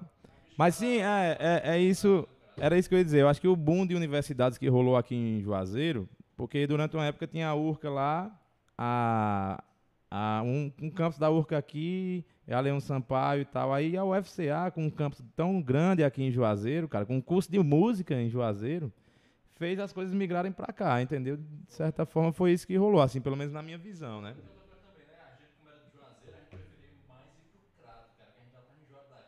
Ah, pode crer. Era, teve Juliano, isso. Eu disse a ele, vamos botar o microfone aí, Jujuba. Ele não quis, agora tem que tá, ficar traduzindo. Eu, que eu queria diz. falar uma tá coisa em especial que... pra Juliana. Assim. É, ele tá dizendo ali que a galera daqui de Juazeiro ficava um pouco abusado da cena que rolava aqui ia pro Crato que lá era melhor. Mas fala aí. Eu, sou, eu sou muito intenso e muito agressivo. Sempre fui muito agressivo no, em relação ao casarão. E às vezes tentaram criar inimizade entre mim e Juliano por conta do Estação, certo? Sei. Os cabas diziam, ah, porque Antônio disse que, que vai quebrar o Estação, não sei o quê. E na realidade o que eu disse para um baterista chamado Rodrigo Moura, né, que depois abriu um bar, eu disse, rapaz, se tiver que fechar um de nós, que fecha o Estação, a gente vai ficar aberto. Foi o que eu falei. né? Não falei que ia quebrar. Porque, assim, uma, uma das coisas que eu acho que prejudicou do ponto de vista do negócio o Crato e a música alternativa é porque aqui no Juazeiro, se você vai ali no cangaço e você não tá gostando, você vai para outro bar. É. Né? Isso. E aí você não perde a viagem. Isso, isso. No Crato, né, quando tinha só o casarão, a gente tava em alta, não tinha nada por aqui, ok. Quando começou a abrir concorrentes, né, o pessoal ia. Se, se tivesse ruim, tinha que voltar pro Juazeiro. Então a pessoa começou a ter preguiça de, de ir pro Crato. O Estação bem, certo? E o Casarão bem era o ideal. Uhum. Se não tá bom no Estação, vamos pro Casarão. Se não tá bom no Casarão, vamos pro Estação. Uhum. E a gente se revezava nas datas, como é que eu posso dizer? De festas LGBT ou música eletrônica. Sei. Então, assim, eu acho que esse era o ideal. A partir do momento que um fecha, naturalmente o outro também vai ter é, uma dificuldade. Concorrência ela é boa. Ela é boa, tá? Uhum. Não é à toa que se você for aqui na São, na São Pedro, você vai ver uma Pague Menos de frente para uma Extra Farma, que é vizinha à farmácia do trabalhador, que é vizinho. Por quê? Porque a pessoa sai ali, pega no orçamento em todas elas e decide onde comprar. Uhum. Né? Então, assim, a concorrência é boa. Eu acho que o que falta no Crato é ter um mercado pulsante que contemple várias concorrências para pelo menos segurar o público do é. Crato no Crato. É, cara, como eu falei, eu acho que a, o, o, essa cena estar concentrada no Juazeiro hoje se deve muito às universidades. É, a minha visão é essa. Há, tanta, tanto curso que, que começou aqui, cara, e quando você entra na universidade sempre vai rolar um barzinho na sexta-feira, na quinta, aí você vai, entra nessa cena e A cena daqui é muito apaixonante, cara.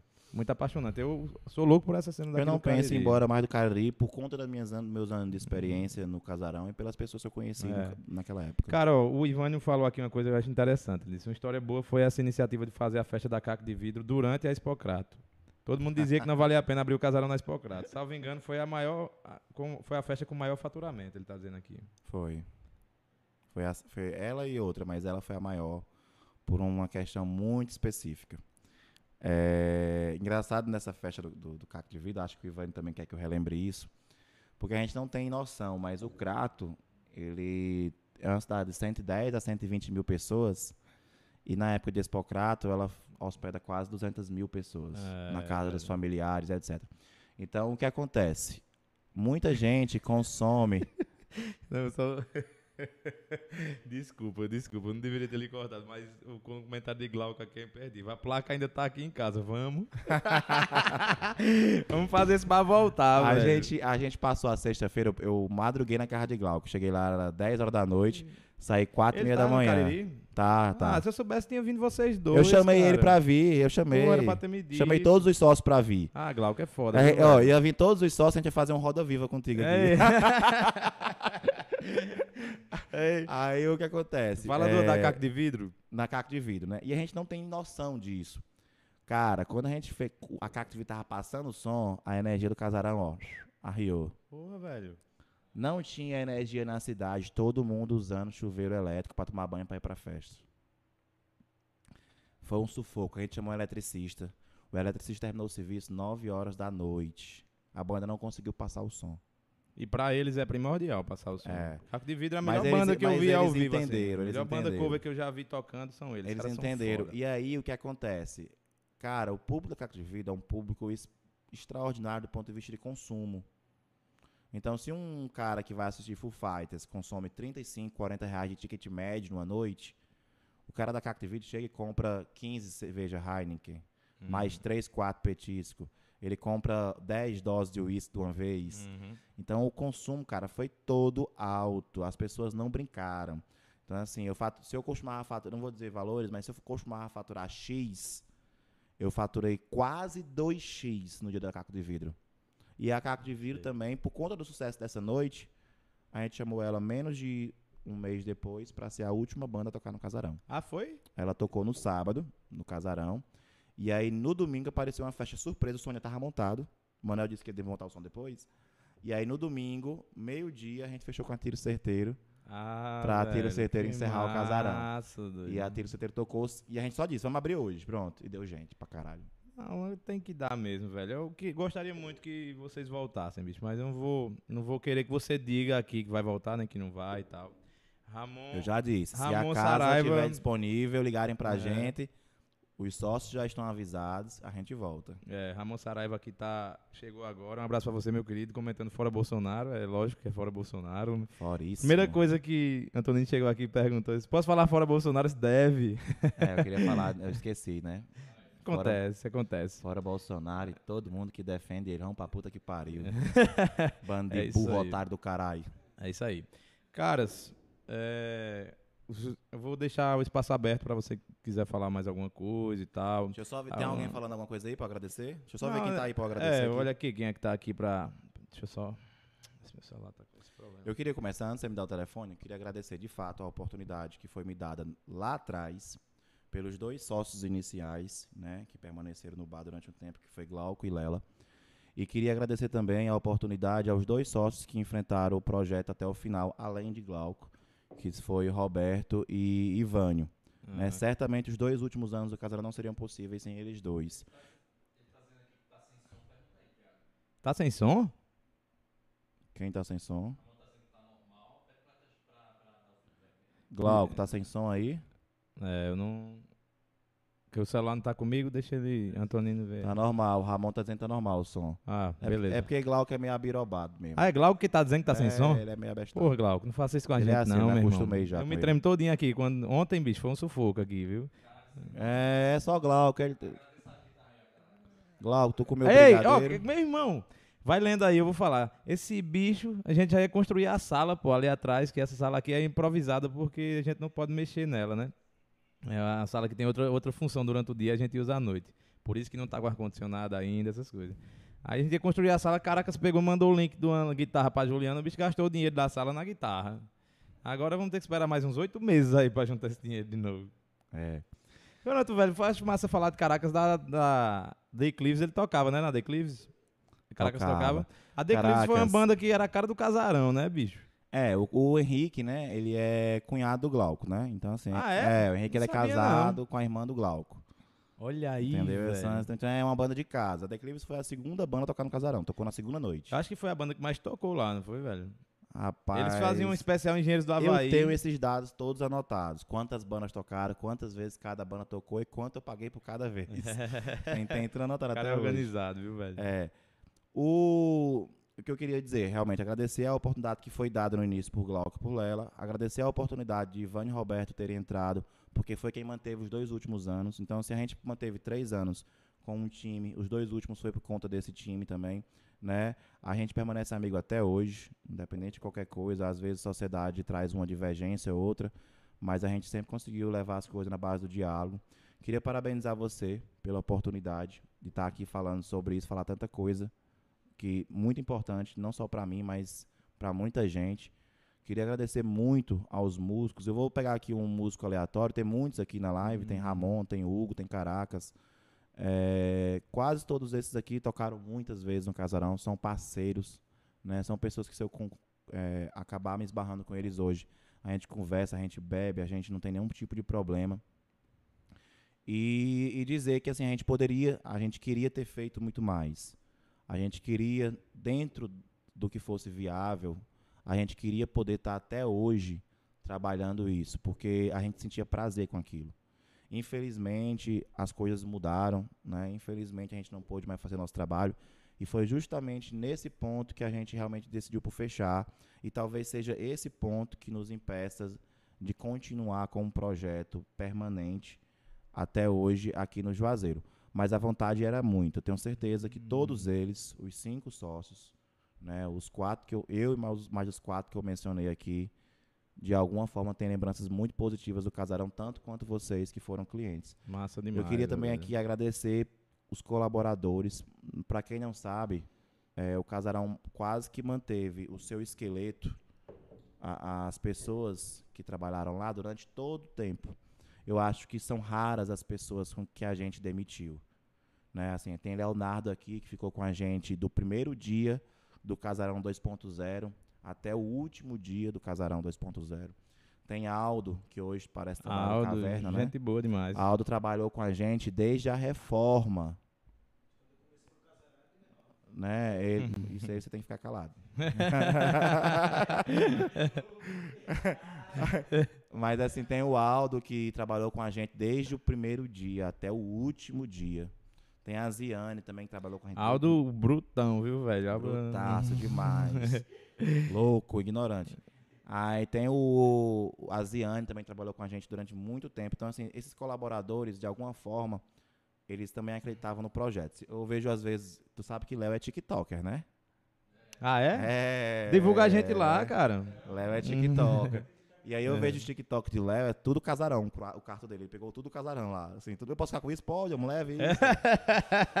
Todos os quadros Cara, casarão é no quarto de Ah, se eu Leonardo. soubesse, porque a gente ia falar tanto assim, ia ficar tão pessoal, eu tenho trazido as fotos que eu tenho lá também, em frente àquele, o do Dom Corleone, tinha um quadro É. lá. Hoje tá na casa de. Glauco, Dom Corleone, porque ele tem a Corleone Ah, isso aí tem que guardar mesmo, cara, que Ele com certeza... Pizzaria. Mas assim, velho, eu não tô querendo encerrar essa conversa, bicho, o chato tá bombando aqui, meu irmão. E é- É, eu que que tô cabas tão tentando dizendo aí? procurar uma pergunta aqui, Ramon querendo aqui, tirando onda, dizendo Tu qual sabe foi qual é o apelido de Ramon? Não, não vamos brincar com o apelido de ninguém não aqui não. Diga não, diga não, que Ramon, Ramon vai vir aqui ainda pra dar entrevista É nesse dia eu pergunto. É, É Ele culpa tá de Juliana aí. Ramon... É, tá perguntando aqui qual é o pior cover da história do casarão. Eu acho que ele já sabe a resposta, por isso que ele tá perguntando. Não, é né? porque Ramon quer ser. Ele, ele, ele quer que eu fique mais lençóis, né? Eu não vou Não. dizer quem foi o pior cover. Lógico. Eu Mas acho diga o que- melhor. O, o melhor pra mim, o melhor pra mim, assim. É. O melhor.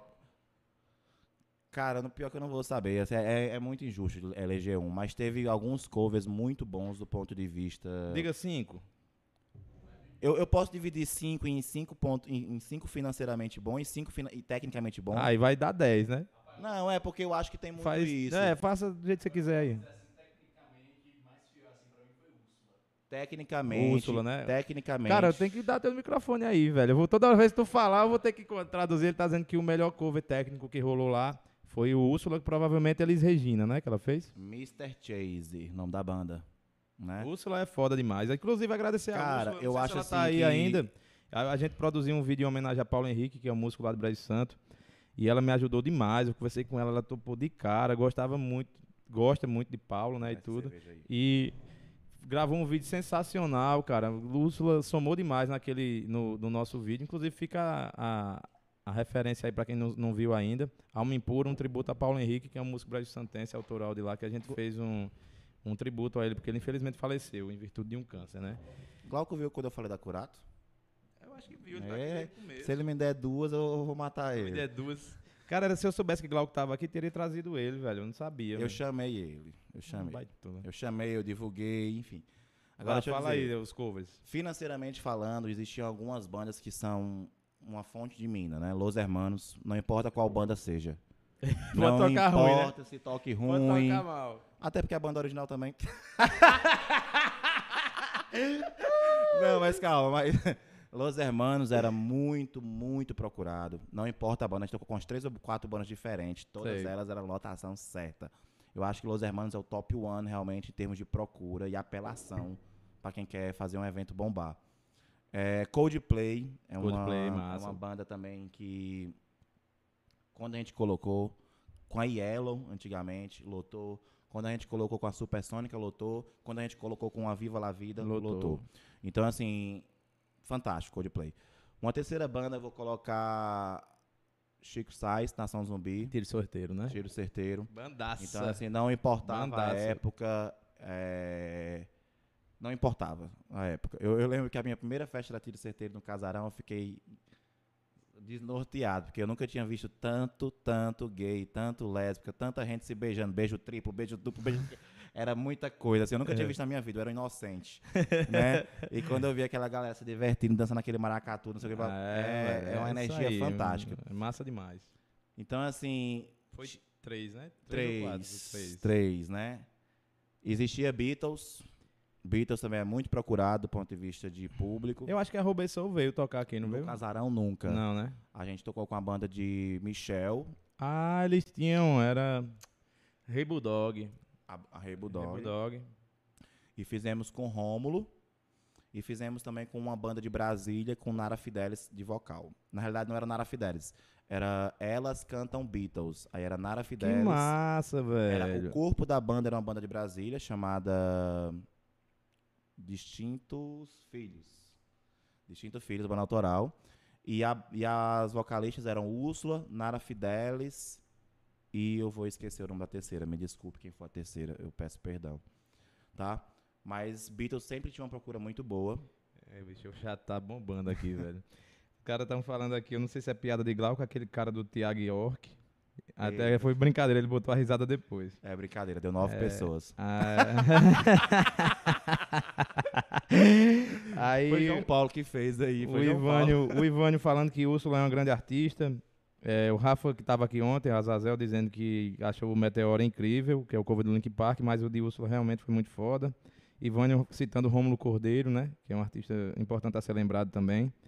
E Glauco falando dos Caetanos, foi foda demais também. Os Caetanos. Aí essa aqui não é onda não, é verdade mesmo. É, com os Caetanos é verdade. Aí eu tenho que detalhe, botar... detalhe, os Caetanos tocaram numa festa privada, uma confraternização do Sesc, só para os funcionários do Sesc, de Juazeiro. E aí eles nos procuraram e para tocar depois. Eles chegaram no casarão, era uma e meia da madrugada. Um pau d'água maior do mundo. Mas esses caras fizeram uma festa sem se importar com a chuva. O cara deitou no chão lá, todo lameado, e ficava rodando, cantando. Massa é assim. Muito, muito bom. Nunca tinha visto um show deles. Mas já sabia que tinha tocado no Crato, porque Caíca fazia algumas festas, né? Mas muito, muito bom. Então, assim, teve muita festa, cara. Agora, assim, eu falei aqui as apelativas, né? É, dinheiro. falou quatro, né? Falta Agora, as que eu último aí. mais gostei do ponto de vista de fide- fidedignidade em relação a cover, eu vou falar da ah, velho. A foto na. Excelente. A, a, cover do, do a, Peudien, né? É a cover que do o Feijão. Bismarck tocava. Mas era melhor quando Ramon não tocava. né? quando Ramon entrou, Ramon expulsou o vocalista Tu tocou errado. na Fucking Up? Toca. Ele é da Fucking Up. Tu tocou era... no Brejo quando eles tocaram lá? Era ele Bismarck. Tocou no Brejo? Não acredito, não. Juliano Ei, toca mesmo, é eu, é verdade, eu, eu, ele toca mesmo. Toca, eu pensei que toca. era brincadeira. Agora ele tem um toque. Ele tem um toque, ele só toca de um lado do palco. E yeah. é? É. E o vocalista era Dennis nessa mentindo. época? É o outro cara, né? É Cantava também pra caralho. Cara, ó, eu lembro da fucking Nap. Aí, eu, aí eu Ramon chegou logo desmanchando a Yuri. Esculhambando tudo. É, aí dá errado. Cara. dá errado. Dá Vamos ser processado, vai acabar esse podcast o hoje. O caba vai querer um abrigo, com um caba que é faixa preta de jiu-jitsu. É doido. É cena, doido do juiz. A própria galera da cena aqui tá... vai, vai processar a gente. Mas, ó, só uma, uma partezinha. Perdeu por um, tá por 1,8 pontos. Juliano tá dizendo que ficou em segundo lugar no cover core. Quem foi que ganhou esse cover aí? Foi a tiro certeiro. Ah, lógico, né? É, cara, eles tocaram no, no Brejo, no São Roque. Eu lembro demais da Fucking Up porque tem um cara lá em Brejo Santo que ele tem um, um problema de desenvolvimento corporal. Ele caminha e tal, mas ele tem um problema na perna e tudo. E tem também um problema de. de é, tipo, Tá me fugindo a, para, a palavra agora. O controle, coordenação, exatamente, coordenação do braço. E ele subiu no palco, o bicho é um roqueiro da porra lá. Subiu no palco e Bismarck deu a guitarra assim pra ele tocar. E o bicho fez o solo de Alive, ou foi de Black, acho que foi de Black. E, bicho, o clube quase veio abaixo lá no dia e tudo. Tu não lembra, né? Pois é, eu lembro por conta disso. Foi sensacional. E tem fotos, bicho, muito foda. Se isso aqui não fosse uma live, eu ia separar essas fotos para colocar agora Vou até procurar, porque no acervo do São Roque deve ter lá, com certeza. Antonino, meu irmão, estamos se encaminhando aqui para o final, apesar do chat estar tá Tá muito bom, aqui, tá muito bom. Tá, mas eu queria, bicho. Tá eu tá queria é, encerrar essa parada falando sobre o Equalize 2.0, velho. Certo, vai Vamos rolar. fazer essa parada. Não, vai rolar, bicho. vai rolar. Espera a pandemia aí baixar um pouquinho. Assim, já tá baixando bem, né? Lógico. Uhum. Mas espera as coisas se estabilizarem, porque eu acho que o brasileiro ainda tá muito sofrido. Eu acho Sim, que o mas... brasileiro está sofrido do ponto de vista financeiro e qualquer menção minha em realizar um evento agora, daqui para o final do ano, seria uma irresponsabilidade minha. Sim, sim. Então, certamente é algo que eu quero fazer. As pessoas que um dia estiveram ligadas ao casarão sabem disso. Glauco, já avisei a Glauco, já avisei a Lela, já avisei a Roberto, já avisei a Ivane, né? já avisei a todos eles que eu pretendo realmente fazer eventos não sei quem vai estar comigo daqui para lá, mas eu sei que vai ser feito. É, como eu falei, ano passado, antes da pandemia, cheguei a falar com o Léo, no Raul, cheguei a conversar com o Elbin sobre essa possibilidade de, de usar espaços dele, porque eu tenho essa dúvida também se eu coloco um espaço meu, ainda que temporário, ou se eu faço no espaço de outras pessoas, utilizando uhum. a estrutura e usa, usando o público das outras pessoas. Mas certamente vai existir um Equalize 2.0, certamente vai existir um Covercore 2021, certamente vai existir o A Mais Bela Voz do Cariri e certamente vai existir o Casarão Rock Festival em algum minuto. Fico feliz demais em ouvir isso e me colocar à disposição para ligar uma guitarra no amp, se você precisar, uhum. eu estou à disposição para estar tá com Queria você. Queria mandar nessa, um abraço para uma última pessoa que eu esqueci de falar aqui, duas últimas pessoas que também foram importantes como parceiro do Casarão, certo? que é o Guilherme inicialmente, né? Não, não Guilherme, tá, Léo, Guilherme tem estúdio ainda? Guilherme, qual é o nome do estúdio? O estúdio Return, né? Ah, massa demais. Guilherme, Guilherme Calou, foda. gente finíssima, muito, muito gente boa. E finalmente, assim, muita gente às vezes fala e tal, eu falo muito para os músicos, é, Mané é um cara de coração muito bom. Tudo que você precisa fazer com o Manel, às vezes, é entender o jeito dele. Uhum. Né? Então, o Manel Xenofonte também foi um parceiro muito, muito, muito fiel a gente ajudou muito a gente do, do, do início que ele começou a trabalhar conosco até o final. Sempre foi um parceiro. E um cara muito competente, que tem muita visão, assim, você veja o equipamento que ele tem hoje, mostra muito isso. Então, assim, são pessoas que ajudaram muito o casarão. Eu queria poder lembrar todos os nomes aqui, mas eu certamente não vou conseguir e também estender muito. É, e terminar agradecendo a quem está assistindo, todos os músicos, todos os clientes, todos os bêbados, né? Todos os sócios, que não são poucos, mas assim, eu tenho certeza, quem fez parte do casarão, seja como cliente, como colaborador ou como sócio, tem muito orgulho de ter feito parte daquela história.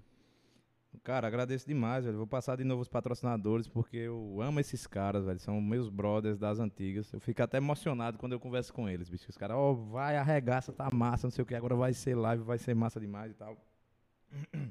Mandar um abraço pra Paulo Silas da Geosolos, meu grande irmão. Paulo Algo- Silas é o Paulo Silas era nosso cliente, é, É, o né? Roqueirão, É, da Coroa. é É exatamente. cliente. Inclusive é cliente de Glauco também. É, é, Paulo Silas, cara, ele tá envolvido em tanta coisa, só que nos É. bastidores, entendeu? Ele faz parte da organização do São Eu Roque, lembro do de Paulo Silas saindo do, de um show da Killer Queen no Casarão. Trilouco. Tri louco que ele queria fazer xixi na árvore. na árvore do casarão lá. Acho que foi Durval quem impediu. Perguntar a assim. ele. Paulo Silas estava com ele semana passada lá em Fortaleza. Gente finíssima. Gente boa demais. Agradecer ao Carlos do Porto, da do Porto Cervejaria, que manda essa cerveja foda aqui pra gente beber enquanto tá conversando aqui. É, ao Natanael Teles, da Tedu Arquitetura e Design de Interiores, lá em Brejo Santo. A gente também tem a galera do Brejo Santo que assiste aqui e tal. A Madical, do meu amigo Leonardo Nicodemos, lá de Brejo Santo. Cara sensacional, que eu curto demais. Todas as vezes que eu vou lá conversar, ele sempre fala alguma coisa assim, tipo, ó, vamos fazer assim, vamos fazer assado. É um cara que se envolve mesmo. Agradecer ao Raul Rock Bar, na pessoa do meu amigo Léo Batista. Ao Cangaço Bar, na pessoa de Elbin, que vai vir aqui. A gente vai entrevistar o Elbin semana que vem. Vamos conversar pra caralho também. Gráfica de Gix aqui do meu brother Juliano, que amanhã vai ter microfone, que eu não vou ficar, né? De, falando tudo que você fala. Inclusive, manda sua mensagem final aí pra galera aí, Juliano. Só valeu. O cara ficou constrangido agora, ficou constrangido. Pessoal, velho, eu não tenho palavras para agradecer vocês. Todo mundo tava aqui no chat, galera importante demais da cena. O pessoal compõe banda, Elton, Misael, Dudé, o Ramon, o Glauco, que eu admiro demais Glauco por conta dessa, dessa ideia do casarão e tudo. Gosto demais da galera. Um abraço a todo mundo que tá acompanhando aí. Espero que isso aqui se mantenha, que a gente consiga ficar longos anos aqui conversando com a galera da cena. Vou voltar aqui, viu? Vai pra, falar caralho, pô. E todas as bandas que vão tocar no Equalize vão dar entrevista aqui antes do show. A gente vai entrar numa onda de Vamos divulgação fazer e uma tal. parceria aí. Vamos atacar da. Vamos fazer um, vamos fazer um Rock A Podcast ao vivo na- antes de começar o Equalize todas as noites. Massa demais, um massa aquecimento demais. aí, a equipe de reportagem aí. Massa As demais, vamos fazer sim. E, As e eu tô antes, aqui. antes de subir no palco, as bandas têm que passar pelo podcast. É, vai- vai- é exatamente isso. Ó, cara, vou te falar, vou te falar, a gente fez um Rock em Brejo lá, o último Rock em Brejo que teve em Brejo Santo, a gente ia fazer isso. A rádio, Rádio RIB, né, que a gente chamava. Era uma estação de entrevistas ao lado do palco, onde o músico ia falar antes de subir e depois de, né? depois de descer. Faz um aquário. Só que no dia choveu pra caralho, É, chuva é queimou o som e chover pra- fudeu eu- eu tudo, porque sempre na- chove nessa porra. É. Mas vai dar certo. Galera, um abraço pra vocês, muito obrigado. Amanhã, Gabriel Machado da Quasares Produções aqui e baterista também da Comando Marfim. Essa semana tá sendo massa demais. Um abraço, Antonino. Eu vou Obrigado, deixar o espaço pra pessoal. você deixar seu Instagram e tal, pra você divulgar. Meu Instagram. Porque você tá com trabalho de foto, né? O Vev Fotos É, agora. um Vá, projeto divulgue aí o novo. trampo. Meu Instagram é Antonino Neto, com dois T's, né? É muito fácil achar. Digitou Antonino, acha lá, com toda certeza aqui no Cariri. Além disso, eu tô com um projeto da Brazuca com comunicação, né? Que é a minha agência de publicidade. E tem um projeto novo iniciando agora, mas está me dando muito tesão em fazer esses trabalhos, que estão realmente ficando muito bons, que é a Verve Fo- Fotopro, né? Tá eu, de novo, Lela, né? Minha antiga sócia do Casarão. Uhum. Então, assim, agradecer. Obrigado, Thiago, pelo convite. Estou sempre disponível, não só para vir aqui falar sobre a cena, mas para ajudar dentro do que for possível os seus projetos, certo? E é isso. Obrigado a todos e fora Bolsonaro. É isso aí. Tamo junto nessa do Fora Bolsonaro também. E em tudo que tá por vir aí. Um beijo, Jujuba, pra você que agora vai cortar essa Abração, live. Juliano. Tchau, tchau. Valeu. Um abraço.